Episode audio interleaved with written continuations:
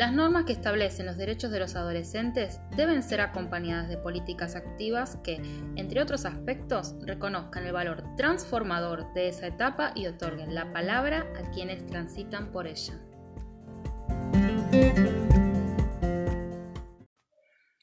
Buenas.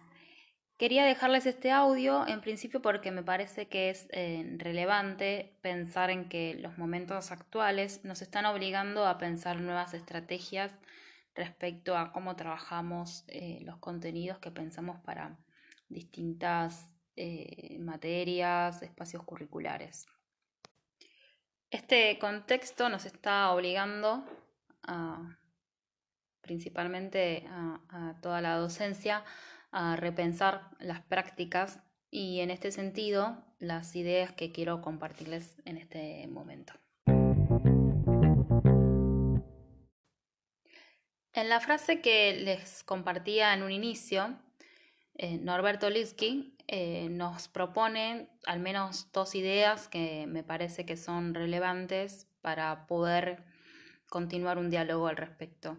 En principio, Litsky habla de la adolescencia, que implica este momento de la vida como etapa particular, y él la conceptualiza a partir de pensarla no como una etapa eh, por la negativa, sino en, por la positiva, porque él va a proponer que la adolescencia es un momento de transformaciones y es un periodo em, que habilita pensar nuevos términos de negociaciones. Y esas negociaciones necesariamente se ven en diálogo con el mundo adulto principalmente que es el que dispone las normas generales de la sociedad. Y ahí está el otro aspecto de lo que se planteaba en la cita. Cuando eh, plantea que eh, las normas que se establecen para garantizar derechos deben estar acompañadas por políticas activas, lo que nos está planteando es que ninguno de los derechos puede ser garantizado, puede ser ejercido, si no hay prácticas institucionales que estén garantizando cada uno de esos derechos. Por eso, pensar cuáles son las prácticas institucionales, las prácticas pedagógicas, cuáles son las propuestas que vamos a llevar a nuestros grupos de estudiantes, tenemos que tener eh, esta conceptualización de la adolescencia presente, sabiendo que eh, como rasgo fundamental de la adolescencia es eh, poner en entredicho lo que está instituido y nuestras prácticas como docentes son una de estas cuestiones que están instituidas. Ahora bien, cuando pensamos todos estos rasgos de la adolescencia y los ponemos en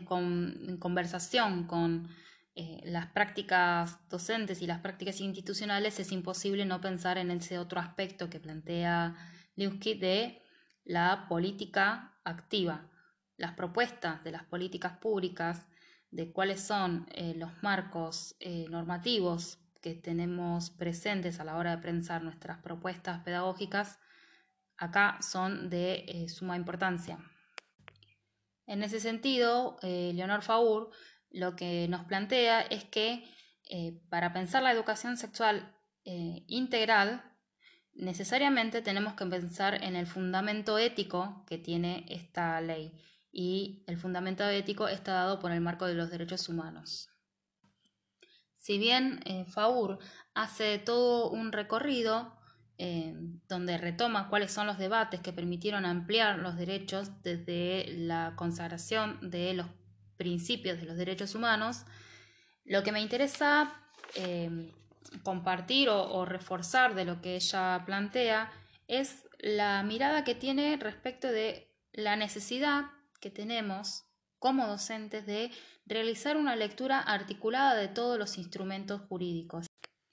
Esta lectura articulada que propone se debe sobre todo a un aspecto que ella resalta del de, eh, marco de los derechos humanos y es que Em, los mismos han tenido que ser constantemente eh, revisados y ampliados en relación a los distintos sectores de la sociedad que han propuesto esas revisiones y que han exigido la ampliación de derechos em,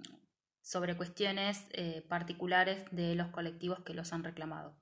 Es por eso que ella plantea que cada instrumento jurídico debe leerse en conjunto con otros para que de esta manera podamos eh, ver los distintos aspectos que están reforzándose entre sí.